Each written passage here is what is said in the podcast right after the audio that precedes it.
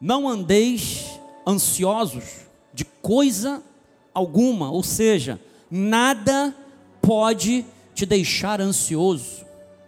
Em tudo, porém, sejam conhecidas diante de Deus as vossas petições, e ele diz como?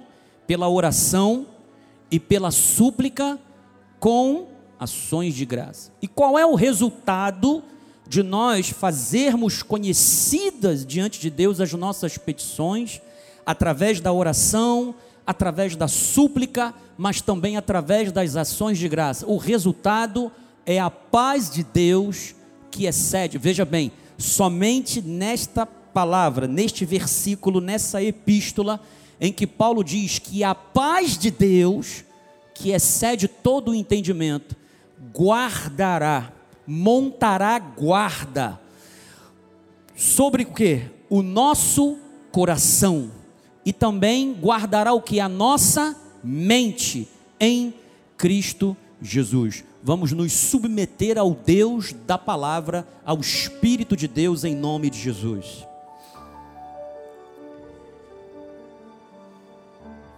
Soberano Deus, Pai de amor, Pai bendito, Deus nosso Pai, louvamos e engrandecemos o Teu nome, porque nós estamos aqui como Teus filhos, graças a Cristo, o mediador, o único mediador, aquele que é o fiador deste pacto, desta aliança, graças ao sangue precioso do Cordeiro, o véu foi rasgado, nós temos acesso ao Santo dos Santos. Nós não ficamos mais nos átrios, mas nós vamos com profundidade ao coração da presença de Deus. E neste exato momento a tua palavra será transmitida. Receberemos que o Espírito Santo nos dê sabedoria, nos dê espírito de sabedoria e de revelação, para que nós possamos, ó Deus, reter aquilo que é bom que o Espírito da palavra venha iluminar a lâmpada do nosso espírito, para que o nosso entendimento seja perfeito e Cristo seja tudo em todos, tudo em nós. E o povo de Deus diga amém. Muito agradecido, Bispo Kimmel. Famílias abençoadas do Senhor, pedras vivas. Quero dizer para você que eu estou muito feliz de estar aqui e tive muitos contratempos, muitas muitas dificuldades e adversidades para poder fazer este sermão. Eu já tive muitas dificuldades pré-mensagem, mas igual a essa eu não tive. Eu enfrentei falta de internet, eu enfrentei falta de luz e, sinceramente, falta de luz no Rio de Janeiro nesse verão é meio preocupante, todos nós sabemos. E eu compreendi a grande importância que Deus havia reservado nesta noite, quando nós recebêssemos a ministração da palavra. E o meu temor e o meu tremor de estar aqui, sabendo e ciente de que Deus estará gerando algo diferenciado na tua vida nesta noite. Porque a nossa sociedade ela está num ritmo muito acelerado. A nossa sociedade ela está em busca de resultados, ela está na busca da concretização dos seus sonhos, dos seus objetivos pessoais, de realização pessoal. E somando-se a isso aqueles que são filhos de Deus, e não estou falando por ordem, não existe uma ordem, a nossa vida com Deus e o nosso envolvimento com a igreja, com as atividades da igreja. Estes alvos, estes objetivos, eles não estão errados, porém a maneira como vivemos nessa busca é que pode estar errada. Na busca desses objetivos, nós deixamos de cuidar do nosso coração, deixamos de cuidar da nossa mente, permitindo com que as preocupações nos afastem do verdadeiro sentido da vontade de Deus para as nossas vidas. Essas preocupações, elas contaminam a nossa mente, criando distorções da realidade. Então, amados, as preocupações certamente darão origem às crises de ansiedade. Mas quando nós vivemos esse dom de Deus chamado fé, nós somos desafiados a ter uma mente de servo, uma mente submissa, uma mente espiritual. Se você retroceder aos capítulos de Filipenses, no capítulo 2 precisamente, você verá que Paulo descreve como Jesus, sendo Deus, sendo divino, esvaziou-se da sua glória e ele assumiu a forma de servo. Isso nos remete quando ele estava no Getsemane ou Getsemane, onde ele naquele momento de angústia, de ansiedade também, por que não dizer assim, ele fala: "Pai, se for possível, passe de mim esse cálice. E ele não demorou muito para dizer: todavia, cumpra-se a tua vontade e não a minha. Ou seja, uma mente submissa, uma mente espiritual, para que para que nós possamos experimentar essa paz, essa paz vai nos trazer uma tranquilidade para que possamos vencer a ansiedade. Então, amados, viver pela fé implica em buscar a Deus e o seu reino primeiramente. Quando você prioriza Deus, você não prioriza as coisas terrenas dessa vida. Você não estará focando coisas, você estará focando o teu bem maior, que é o teu Deus. E assim, o que, que acontecerá? Você vai encontrar o equilíbrio para as tuas emoções. A prática da fé somente será uma realidade quando nós temos uma vida de oração. E você vai entender por que, que nós ah, sempre e isso começa através do nosso apóstolo. Por que, que nós ressaltamos que nós precisamos ter uma vida de oração? Por que, que nós precisamos estar aqui num culto de oração em congregação? Quando nós deixamos de olhar para Deus, nós nos tornamos ansiosos. Filipenses 4:6, coloca lá, Joás, não andeis ansiosos de coisa alguma. Quando você vai no grego, no original, no koiné, essa palavra ansioso é merimnal. Merimnal é um verbo que está no futuro indicativo ativo. Isto significa o quê? Quando eu olho muito para o meu futuro, quando eu coloco uma expectativa demasiada com coisas futuras, especialmente as subjetivas e não as objetivas, eu estarei o que? Ansioso. Esse verbo merimnal significa preocupar-se ou estar inquieto. Ficar indevidamente preocupado. Eu poderia recorrer ao Aurélio, preocupado, ou seja, é uma preocupação que eu faço.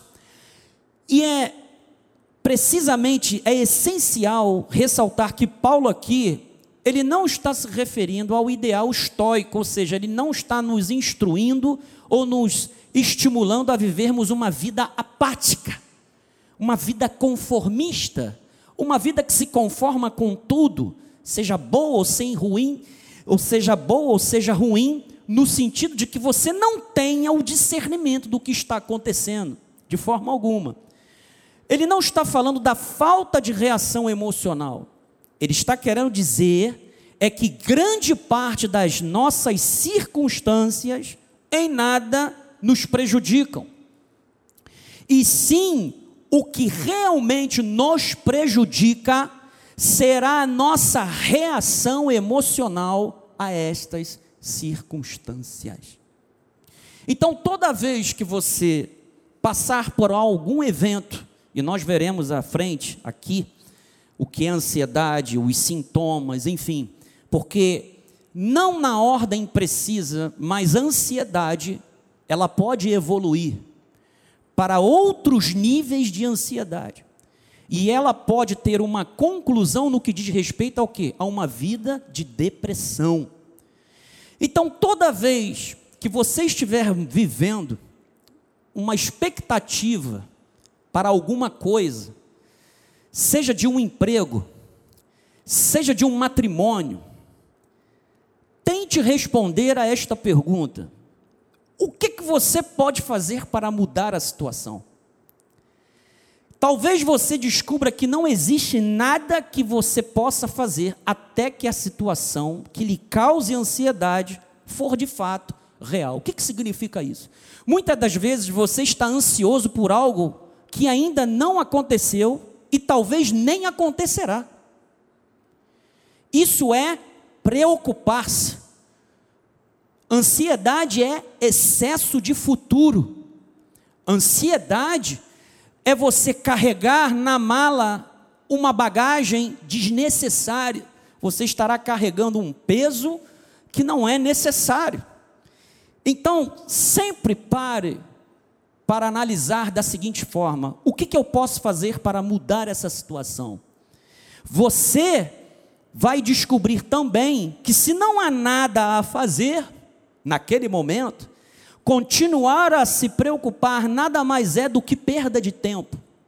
Você vai perder tempo, você vai perder energia, você vai perder saúde. E principalmente porque Filipenses, ela é conhecida como a carta da alegria. A carta do contentamento. Quando eu me alegro em Cristo, tudo o que acontece ao meu redor, eu passo a compreender que tudo está sob o domínio de Deus. Nada foge do seu controle.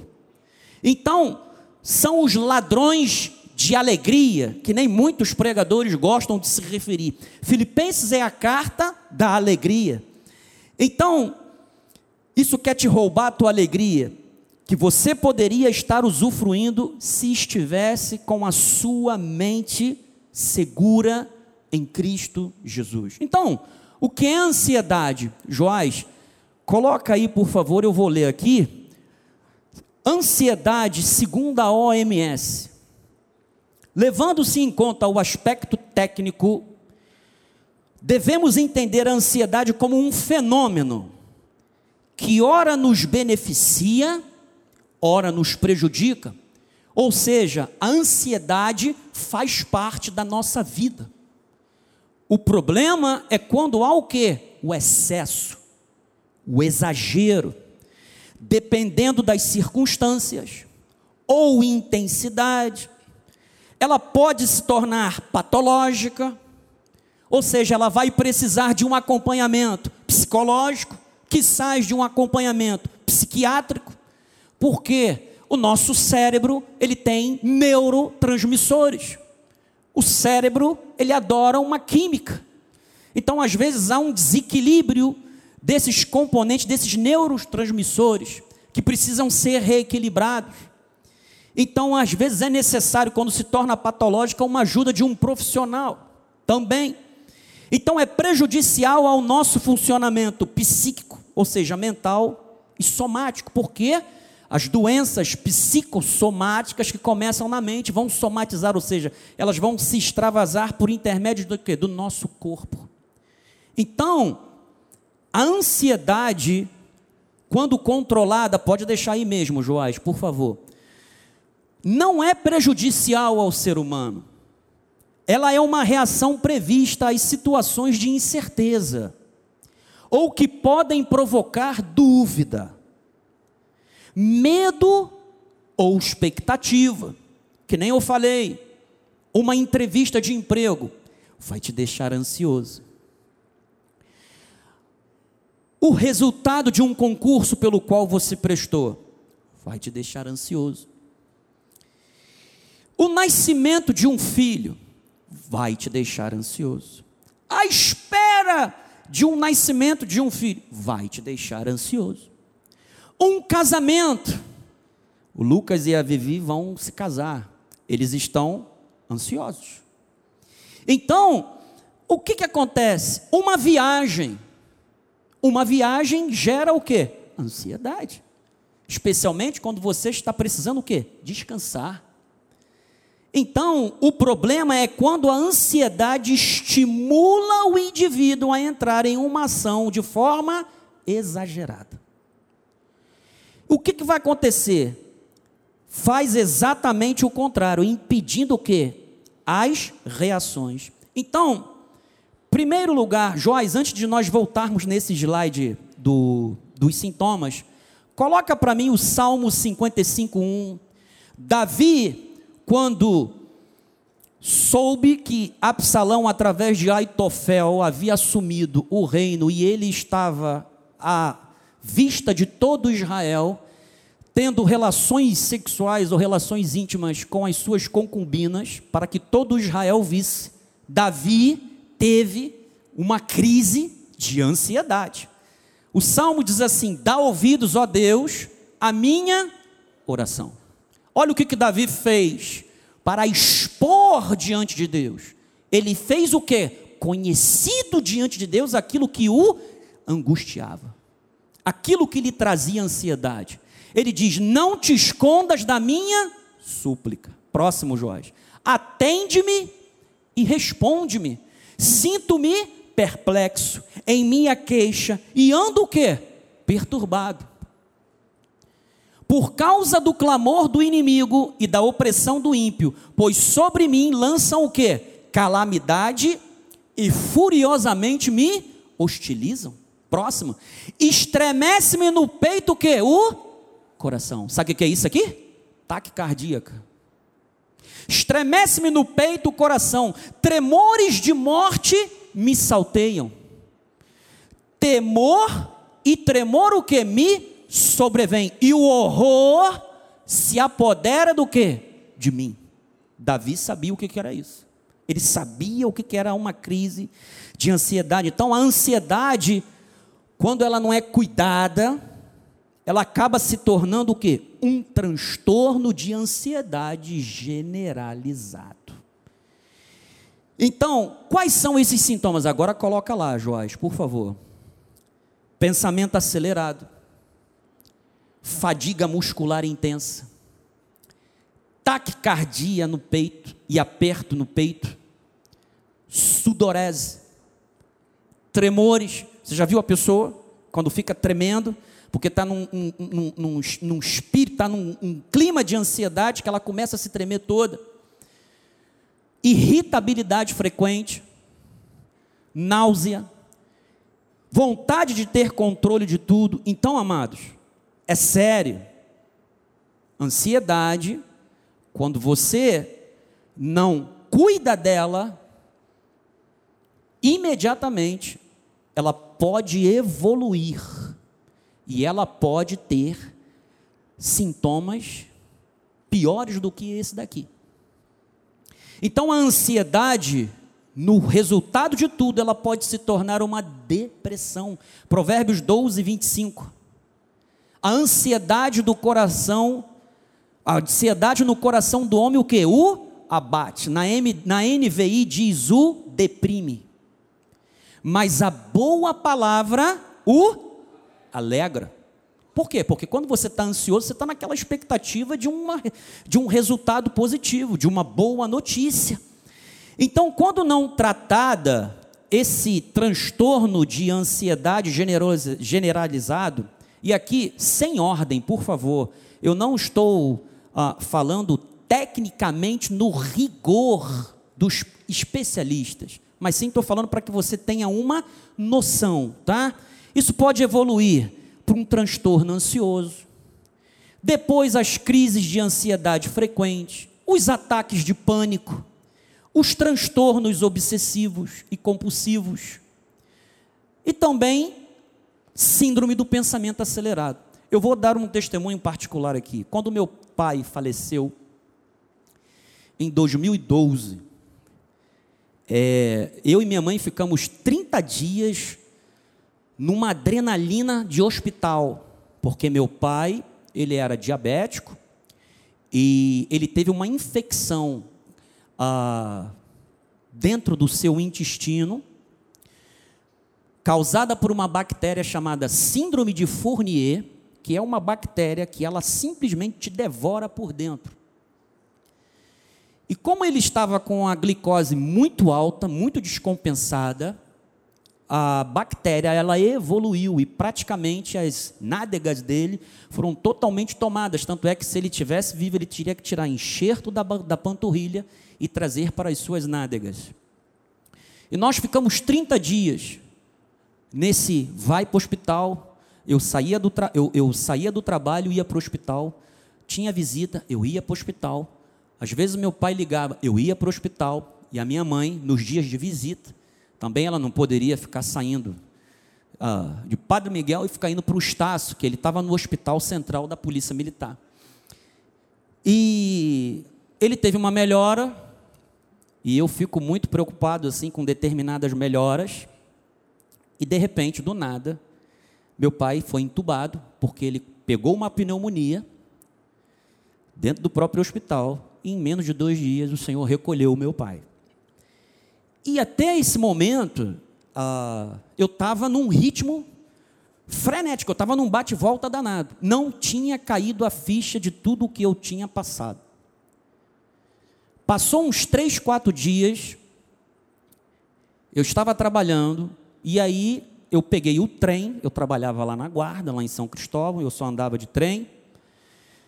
Quando eu estou indo para casa, eu começo a sentir um aperto no peito. Aperto aperto, comecei a sentir falta de ar.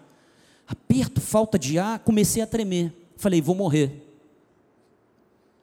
Meu Deus, eu vou morrer. Que negócio é esse? Dentro do trem?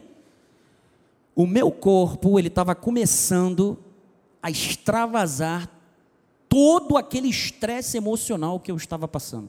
E detalhe, eu não falava com ninguém o que eu estava sentindo, o que eu estava passando.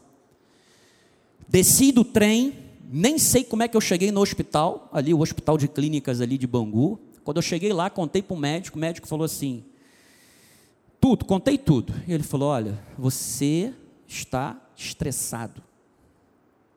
Você teve uma crise de ansiedade. Onde você mora? Eu falei: ah, moro aqui perto. Quem? Padre Miguel, aqui perto mesmo. Tá. Como é que você vai para lá? Eu falei: eu vou a pé. A ele tem certeza que tu vai a pé? É longe? Eu falei, não, é tranquilo, dá para ir. Por que ele? Vou te dar três gotinhas de clonazepam. Eu não sabia nem o que era clonazepam. Era calmante. Ele falou assim, você consegue chegar em meia hora? Eu falei, consigo. Ele, se você puder apertar o passo, chega em 20. Eu falei, tá bom. Lá fui eu. Fiz em 20 minutos. Quando eu cheguei em casa, minha mãe estava fazendo comida, apaguei. Pá! Por causa do remédio. Quando eu acordei, parecia que eu estava em outro mundo e outro planeta. Isso não foi a primeira vez.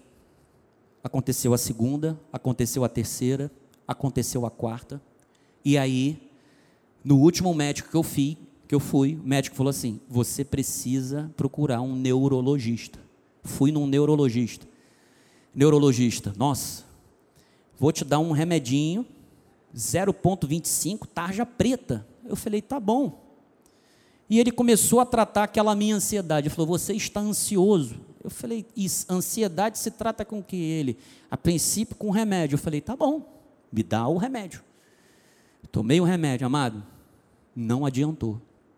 Ele me sugeriu: procura um psiquiatra. E eu fui a um psiquiatra, e eu quero dizer que os psiquiatras são bênção de Deus. Não tenha medo de psiquiatra. Que as pessoas às vezes falam assim: psiquiatra é médico de maluco. Não é, não. Por favor, não faça isso. O psiquiatra, ele é um médico, como qualquer outro, só que a especialização dele é no cérebro. Então, eu fui doutor Cícero, conhecidíssimo da UERJ, UFRJ, lá no centro da cidade. Amados, eu fiquei três horas conversando com ele. Ele foi mais psicólogo do que psiquiatra comigo. E ele falou: Que remédio que você está tomando? Eu nem lembro mais qual é o nome do remédio. Eu só sabia que era 0,25. Ele, o quê? Isso aí não faz nem cosquinha em tu, meu amigo. Vai tomar de 10. Eu falei: O quê? Saí de zero. Faz o que eu estou te dizendo. Aí me deu um outro lá também para contrabalancear. Amados, três meses depois eu estava fazendo desmame. Ele falou: Você saiu de uma ansiedade para uma agorafobia. Porque quando eu entrava em determinados lugares, que era parecido assim, que eu via que eu estava longe da minha casa ou longe de algum lugar seguro, eu começava a ter transtorno de ansiedade. E graças a Deus, três meses depois, eu tive que fazer um desmame, porque esse tipo de medicação requer desmame. Então, eu quero dizer para você, amado, que a ansiedade acontece a qualquer faixa etária, desde criança ao idoso. Todos estão sujeitos, todos nós estamos sujeitos a isso. Então, isso tudo acontece porque no cérebro há várias substâncias químicas, são os neurotransmissores. Se você quiser depois saber com profundidade, a doutora Cristina Maricato está lá, ela pode te ajudar. Eu sei que eu já apontei o dedo para ela. Meu Deus, vai todo mundo em cima dela. Ela pode explicar porque ela é psicóloga, ela sabe muito melhor do que eu o que eu estou falando. Então, os neurotransmissores, eles estão ligados aos transtornos de ansiedade. São dois, a serotonina e a noradrenalina.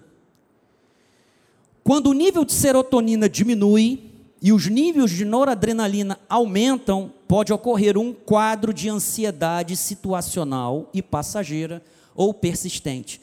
É por isso que eu aprendi o seguinte: o cérebro é um órgão como qualquer outro do corpo e ele pode adoecer sim.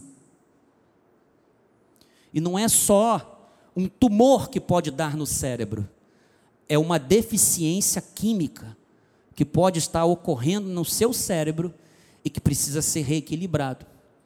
E você tem a fé para lidar com isso. A fé te ajuda, a fé te conscientiza. Você tem a vida espiritual, você tem a oração.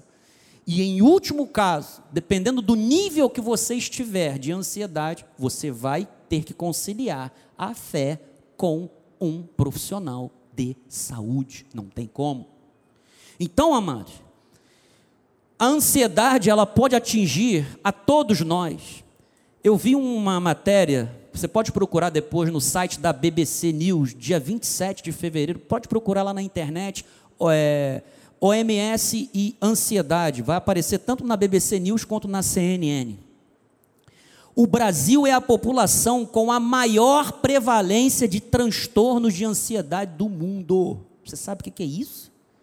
O Brasil é o maior. E isso foi agravado depois do Covid. Quando teve o Covid, isso aumentou em 25% a mais. Então, jovens e mulheres foram os mais afetados. Agora, as crianças estão mais suscetíveis. Mas Deus deixou em Sua palavra um remédio para a ansiedade.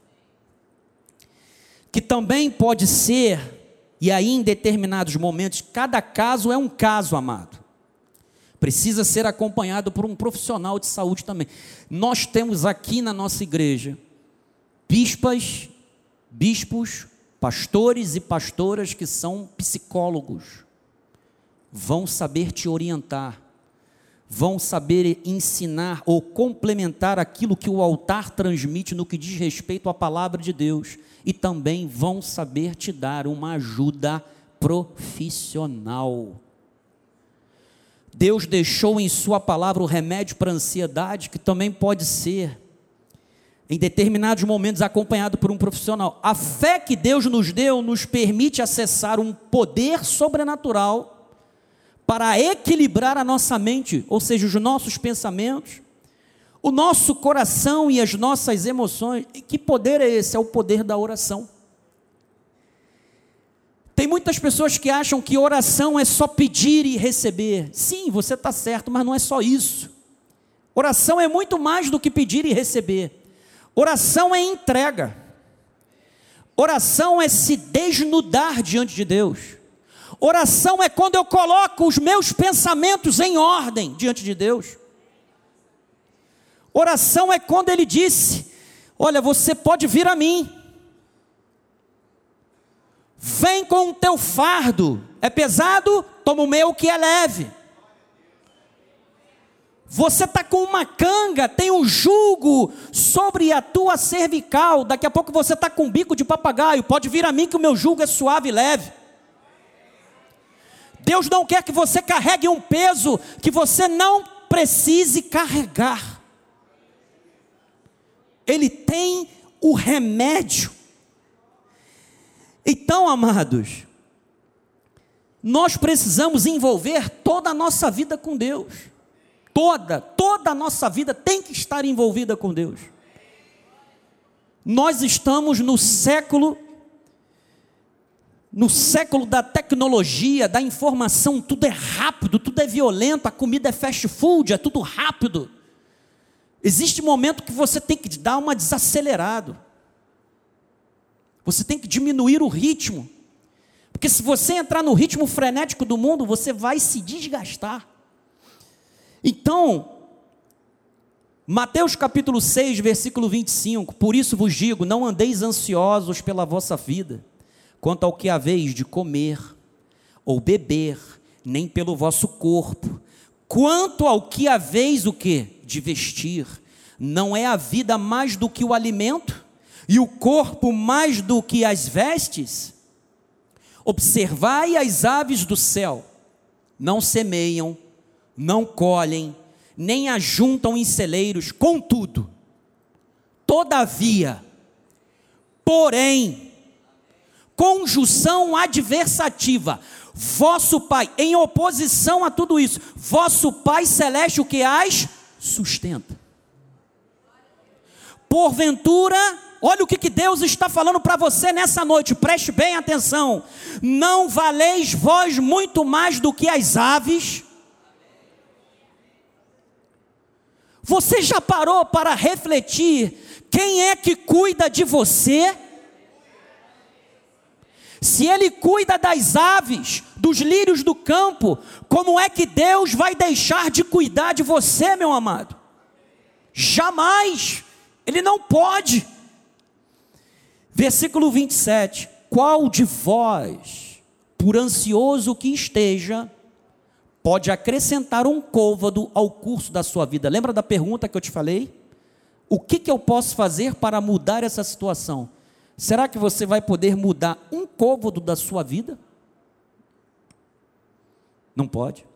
Versículo 33: Buscai, pois, em primeiro lugar, o seu reino. Mas não é só o reino, a sua justiça. E o que, que vai acontecer? Todas estas coisas que Jesus falou lá, ó, vos serão o quê? Acrescentadas.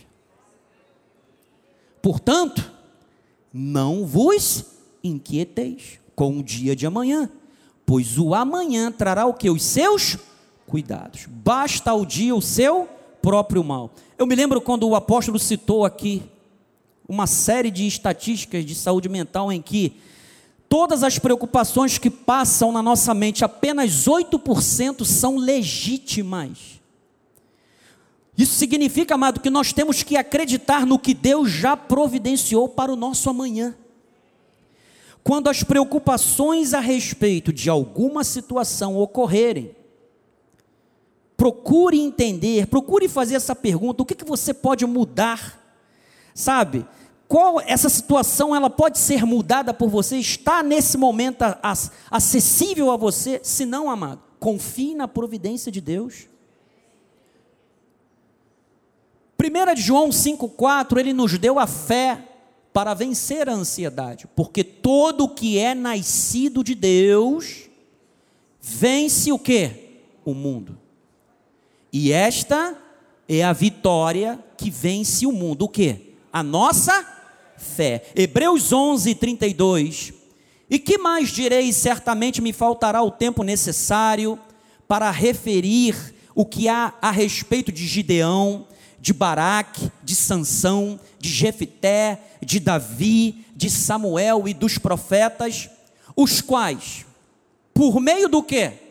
Da fé. O que, que eles fizeram? Subjugaram reinos, praticaram a justiça, obtiveram promessas, fecharam a boca dos leões, extinguiram a violência do fogo, escaparam ao fio da espada, da fraqueza. Da fraqueza. Tiraram. Quando você estiver fraco, lembre-se, a graça de Deus vai te suster, vai te fortalecer. É quando você está fraco que você se aproxima de Deus, é aí que você está forte. A fraqueza tem que vir às nossas vidas, amados, senão a gente não, nós não vamos nos envolvermos com Deus. Sofrimento, problema, é da condição do ser humano. São necessários? Sim. Nos mantém o quê? Próximos de Deus. Da fraqueza, tiraram o quê? Forças. Fizeram-se poderosos em guerra, puseram em fuga o que? Exércitos de estrangeiros. Então a fé nos encoraja a vencermos os nossos medos. E medo, que nem a bispa Cristiane me ensinou, ele pode ser o medo objetivo e o medo subjetivo. O medo objetivo, por exemplo, é quando você vai atravessar a rua e tem um sinal. Você para. Isso é um quê? Um medo objetivo. Você tem que atravessar o sinal a partir do momento em que ele estiver o quê? Verde. Agora, o medo subjetivo é aquilo que não, você não enxerga, que você simplesmente imagina, que você especula. Será que amanhã vai chover? É subjetivo. Sabe, tudo isso na nossa sociedade, o Brasil é o maior país, a maior população ansiosa, porque nós temos o que? Violência. As pessoas têm medo de sair para trabalhar, não sabe se vai voltar. As condições de saúde do nosso país são precárias. A condição econômica do nosso governo é instável. Tudo isso gera o que? Uma ansiedade. Então, amados, O poder da oração cria em nós uma disciplina espiritual. Preste bem atenção. Filipenses 4,6 diz que eu tenho que fazer as minhas petições serem conhecidas diante de Deus. A oração nos conscientiza sobre a nossa insuficiência e debilidade diante dos problemas, fazendo com que a fé esteja em Deus, não em nós ou no problema ou em alguém, mas simplesmente em Deus. Então, a oração ela te disciplina. Ela é um elemento disciplinador e determinador da vontade de Deus, porque na oração às vezes Deus vai te dizer não. Por isso é que a oração é disciplinador e determinador da vontade de Deus. Ela nos disciplina porque ela nos eleva, nos reorientando no que diz respeito às nossas prerrogativas, na proporção em que nós estamos crescendo na graça de Deus, amado. Preste atenção, não é o jejum que vai criar disciplina em você, amado. Não é. Não vai.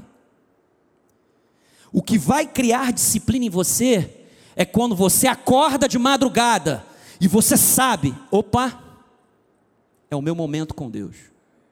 Você senta para almoçar, eu tenho que dar graças a Deus. Quando você chega do teu trabalho, graças a Deus estou em segurança.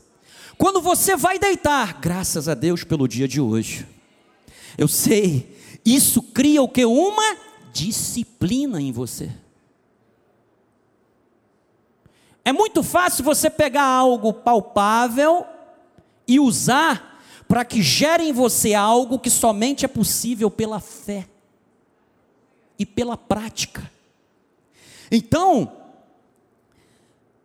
é a oração, porque ela nos enriquecerá, ela nos fará progredir o que? Espiritualmente, de forma individual, mas também para com o meu próximo. Por quê? Ela vai fazer com que eu não seja uma pessoa egoísta. A oração tem o poder extraordinário de nos transformar e, consequentemente, as condições em que estamos vivendo. Eu acredito no poder da oração. Eu creio nisso. Porque quando nós oramos, amado, a humildade começa a brotar em nós. 1 de Pedro 5, 5 a 7. Rogo igualmente aos jovens. Olha só. Sede submissos aos que são o quê? Mais velhos. Outro sim, no trato de uns com os outros, cingivos todos de humildade. Porque o que, que acontece? Deus resiste a quem? Aos soberbos. Contudo, aos humildes, o que, que ele faz? A sua graça. Concede. Aí o que, que Pedro diz? Como é que você recebe graça de Deus? Humilhai-vos, portanto, sob a poderosa mão de Deus. E o que, que vai acontecer? Para que Ele, em tempo oportuno, vos exalte. Toda vez que eu me humilho diante de Deus, que eu me reconheço diante dEle, dizendo: Senhor, sem ti, nada sou. No tempo oportuno, Deus vai te exaltar. Tem muita coisa que você e eu não entendemos porque nós passamos na vida. Mas quando nós nos submetemos a Deus, nós deixamos as coisas que para trás ficam e nós avançamos. Isso vai gerar o que? Uma mente submissa. Uma mente de servo Deus sabe de tudo. Pode botar o 7 lá, Joás, por favor. Lançando sobre ele o que? Toda, toda, amado. Toda é toda. A vossa ansiedade, porque ele tem cuidado de vós. Pedro lembrou das palavras de Jesus em Mateus capítulo 6. Deus sabe de tudo o que precisamos, Ele conhece o nosso íntimo. Então por que orar, bispo? Deus sabe de tudo. Antes que a palavra me venha à boca, ele já conhece. Quando nós oramos, nós organizamos os nossos pensamentos. Os nossos sentimentos, eles são refeitos. E nós passamos a ver o futuro de uma maneira planejada. Você vai coordenar as tuas ações futuras. Porque você terá o que? Equilíbrio.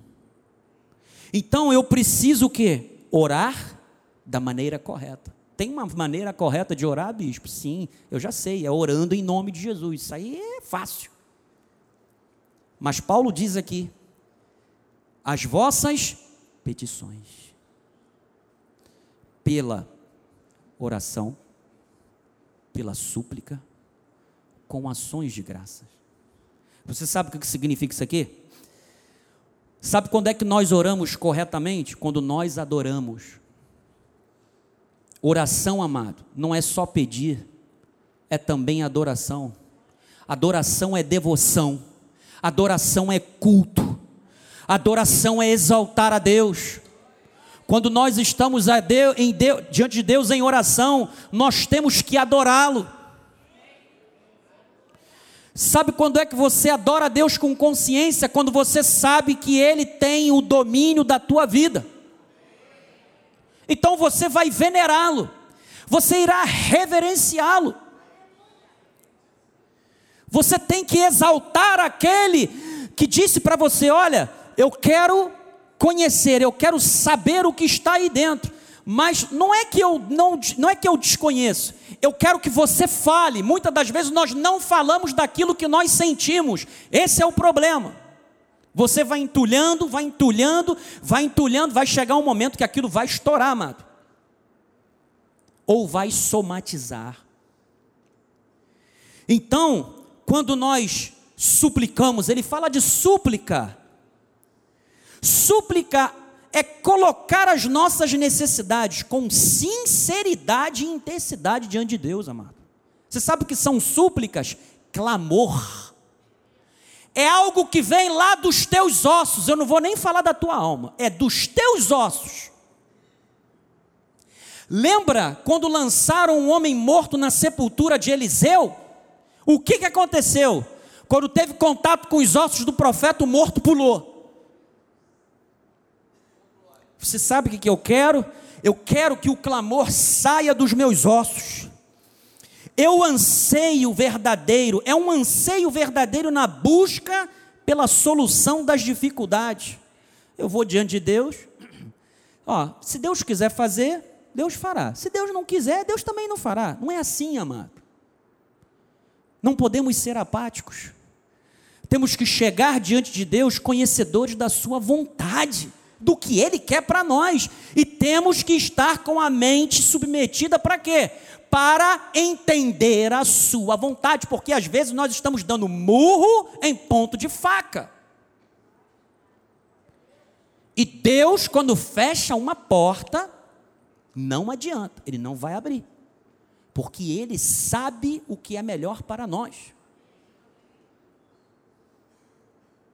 Muitas pessoas que chegam diante de Deus para reclamar: Senhor, por que, que aquela porta fechou? Senhor, por que, que tu não faz isso? Senhor, por que, que tu não fez aquilo? Oh Deus, como é que é? Peraí, quem é a divindade? Deus, eu vou te encurralar na parede. Se tu não fizeres, eu vou rasgar a minha Bíblia. Isso não é a oração, isso não é súplica. Isso não é devoção. Isso não é atitude de fé, amado. Isso é atitude de desconhecimento e falta de temor a Deus.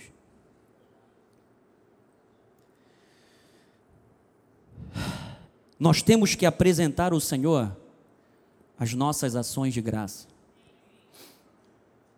Agradecer a Deus. Quem aqui agradece a Deus antes de comer? Glória a Deus. Temos que fazer. Vem dele. Nosso sustento vem dele. E ele santifica o alimento. Sabe? Assim, nós temos que apresentar ao Senhor as nossas ações de graça. Nós temos o privilégio de podermos orar, amado, porque o véu foi rasgado. De alto a baixo. Olha, nós não estamos tratando de autoajuda, alto ajuda alto. Nós estamos tratando da ajuda que vem do alto. Porque autoajuda não funciona. É legal. Mas para mim isso aí é remédio em doses homeopáticas, não funciona. É placebo. O que funciona é a ajuda que vem lá de cima. É a ajuda que vem do alto. Então, quando agradecemos a Deus, até mesmo pelos momentos de tribulação, nós estamos desenvolvendo uma mente submissa a Deus. Sabe por quê, amado? Porque eu sei que todas as coisas cooperam para o bem daqueles que amam a Deus. Então eu posso não estar entendendo naquele momento, eu posso chorar, eu posso dizer: Deus, eu não recebo, eu não aceito isso, mas faça-se a tua vontade. Eu não entendia. A Ágata, depois de ter sido consagrada, foi internada. E o medo de perder a minha filha? Mas eu nunca virei e falei assim, ó, ó oh Deus, tu me deste, vais tirar? Tu não vais tirar não. Eu não fiz isso. Minha esposa não fez isso. Mas nós nos entregamos diante de Deus e falamos: Senhor, tu podes. A última palavra é tua, porque eu conheci a vontade de Deus para a minha vida e para a vida da minha família. Eu falei, Senhor, tu vais fazer algo de tremendo, de maravilhoso, tu vais fazer um milagre na vida dela. Eu creio nisso em nome de Jesus. Realmente foi um milagre porque ela ia sair em dez dias, saiu em sete. Então, amados, já indo para os minutos finais, o que nós precisamos entender é que a paz de Deus tornará nossa mente segura. Você precisa ter uma mente segura. Então você precisa pensar diferente para viver de forma diferente. Filipenses 4:7. E a paz de Deus, veja, é a paz de Deus que excede. Sabe aquele momento de luta e que você vai lá, quer saber de uma coisa? Vou louvar a Deus, vou adorar. Vai lá, liga um hino E mesmo chorando, você vai louvando, você vai glorificando. Você não está entendendo. É a paz de Deus que excede todo o entendimento, amado. Aproveita que o Espírito Santo está se manifestando na tua vida. Ele quer te renovar. Então, glorifique a Deus, adore a Deus, exalte. As pessoas podem falar: caramba, esse pessoal é maluco. Estão passando por uma situação a ferro, a fogo, e estão cantando, estão adorando, sabe, estão glorificando. Ah, Jesus, quando terminou a ceia, eles estavam cantando louvores e ele sabia que ele ia encarar uma cruz. O que, que é isso? É uma mente submetida à vontade de Deus. A paz de Deus será resultado de oração, porque a oração é um abrigo para águas turbulentas, amado, as, as águas agitadas da nossa vida. Ele diz: guardará o vosso coração e a vossa mente. Mas olha, amado, a transformação da mente é algo que eu tenho que fazer. Romanos 12, 1 e 2. Rogo-vos, pois, irmãos, pelas misericórdias de Deus, que apresenteis o vosso corpo por sacrifício, vivo, santo e agradável a Deus, que é o vosso culto racional. Versículo 2. E não vos conformeis com este século, mas transformai-vos pela renovação do que? Da vossa mente. Então, reveja conceitos, amado. Às vezes nós vamos ter que refazer caminhos, vamos ter que organizar afetos. Transformação requer às vezes um detox emocional. Renovar a mente significa que nós decidimos o que continuaremos carregando ao longo desta peregrinação. Você quer ver uma coisa? Você vai viajar, você vai ficar dois dias fora. E aí, você pega duas malas daquela gigantona assim, para passar dois dias fora. O que, que você está fazendo? Excesso de bagagem. Não tem necessidade. Tu vai carregar aquele peso para onde? E se tu for viajar de avião, tu vai pagar, hein? Tu vai pagar pelas duas. Agora tem isso. Sabia disso?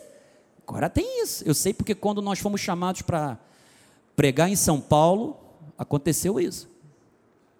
Você está carregando um peso na bagagem desnecessário. Você tem que carregar aquilo que é o suficiente para a tua jornada. É você quem decide o que você vai carregar para a tua vida. As preocupações afetam tanto a nossa maneira de pensar quanto os nossos sentimentos, e preocupações são pensamentos indevidos que ocupam a nossa mente, são sentimentos inadequados que ocupam o nosso coração. Quando você olha o capítulo 1 é a respeito de problemas que Paulo está falando. Quando você olha o capítulo 2 são as pressões de pessoas. E quando você olha o capítulo 3 são das nossas prioridades. Jesus já havia dito a importância de nós cuidarmos do nosso coração. Depois você vem em casa, quando ele diz que o que contamina o homem não é o que sai, é o, não é o que entra, é o que sai. Então, meus irmãos, a paz de Deus nos livrará de pensamentos errados e de sentimentos errados, porque ela será como uma sentinela, no verdadeiro sentido da palavra, numa guarda militar, uma patrulha para a nossa proteção. Você já cansa de ver as autoridades serem escoltadas, certo?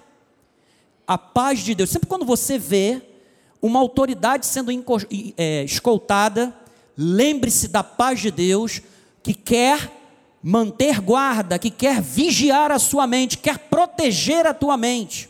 Então, para terminar, vamos descansar em Deus. Creia que tudo está sob o domínio de Deus.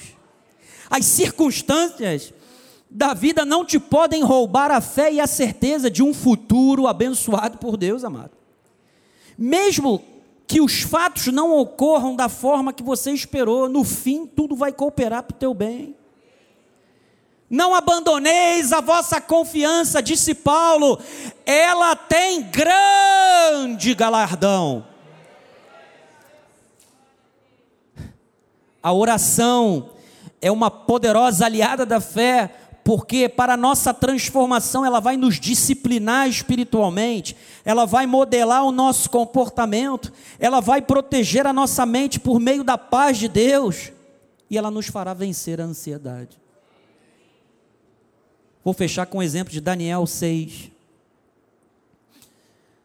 Todos os presidentes do reino, os prefeitos e sátrapas, conselheiros e governadores concordaram em que o rei estabeleça um decreto e faça firme o um interdito que todo homem que por espaço de 30 dias fizer petição a qualquer deus ou a qualquer homem, e não a ti, ó rei, seja lançado na cova dos leões. Daniel estava numa posição de autoridade.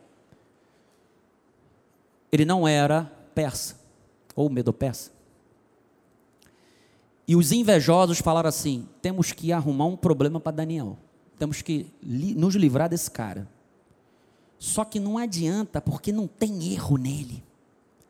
Ele é um cara que nem disse no versículo 3, se não me engano, ele tem um espírito excelente. Significa que ele era íntegro. Sabe?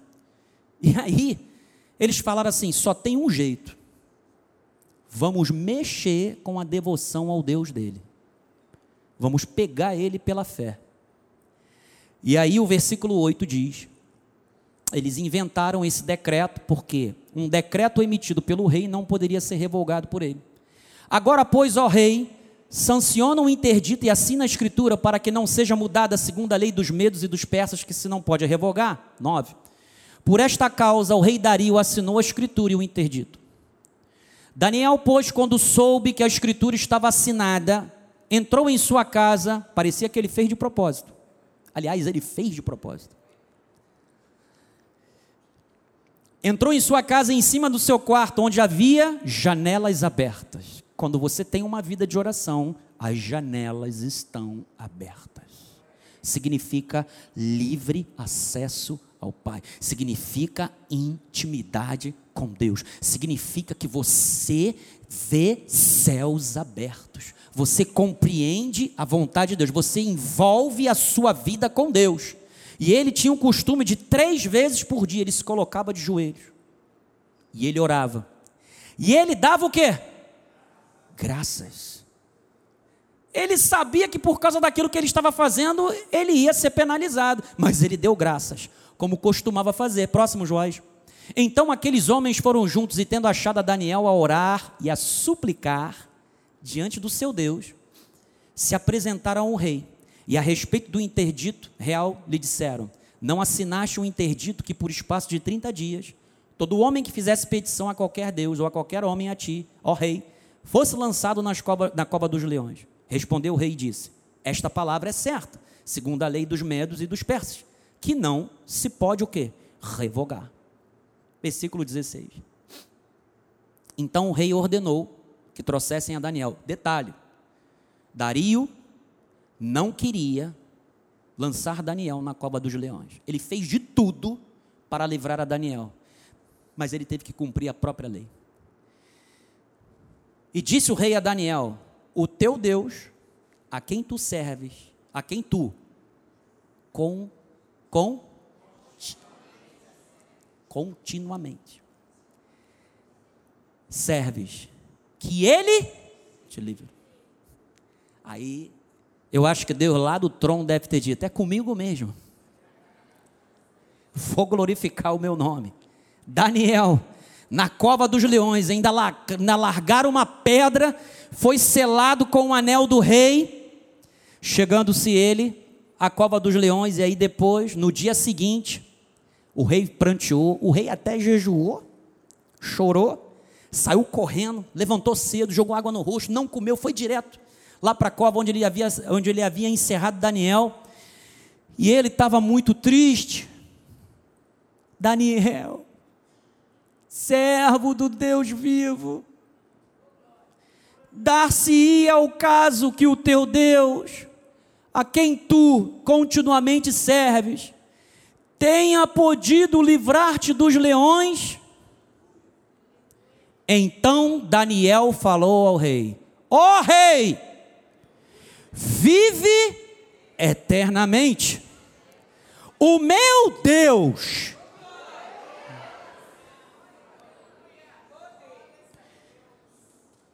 Quando nós lemos 1 de Pedro 5, versículo 7 no versículo 8, diz que o diabo ele está como o leão ao derredor, rugindo, buscando a quem possa tragar. Mas o meu Deus os enviou o seu anjo, fechou a boca dos leões, para que não me fizessem dano. Amado, você pode vencer a ansiedade. Se o inimigo está como um leão rugindo ao teu redor, ao teu redor, estão anjos de Deus para te proteger, para fechar a boca do leão. Porque foi achada em mim inocência diante dele, também contra ti, ó rei, não cometi delito algum. Então o rei se alegrou sobremaneira e mandou tirar a Daniel da cova. Assim foi tirado Daniel na cova e nenhum dano se achou nele, porque crera no seu Deus. Ordenou o rei.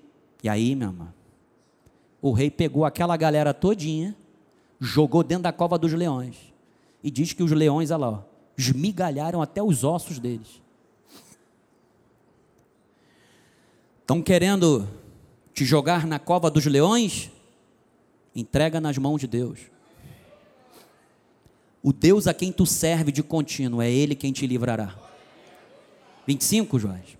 Então o rei Dario escreveu aos povos, nações e homens de todas as línguas que habitam em toda a terra: Paz, ó, paz vos seja multiplicada. Faça um decreto pelo qual em todo o domínio do meu reino os homens tremam e temam perante o Deus de Daniel porque Ele é o Deus vivo e que permanece para sempre. O seu reino não será destruído e o seu domínio não terá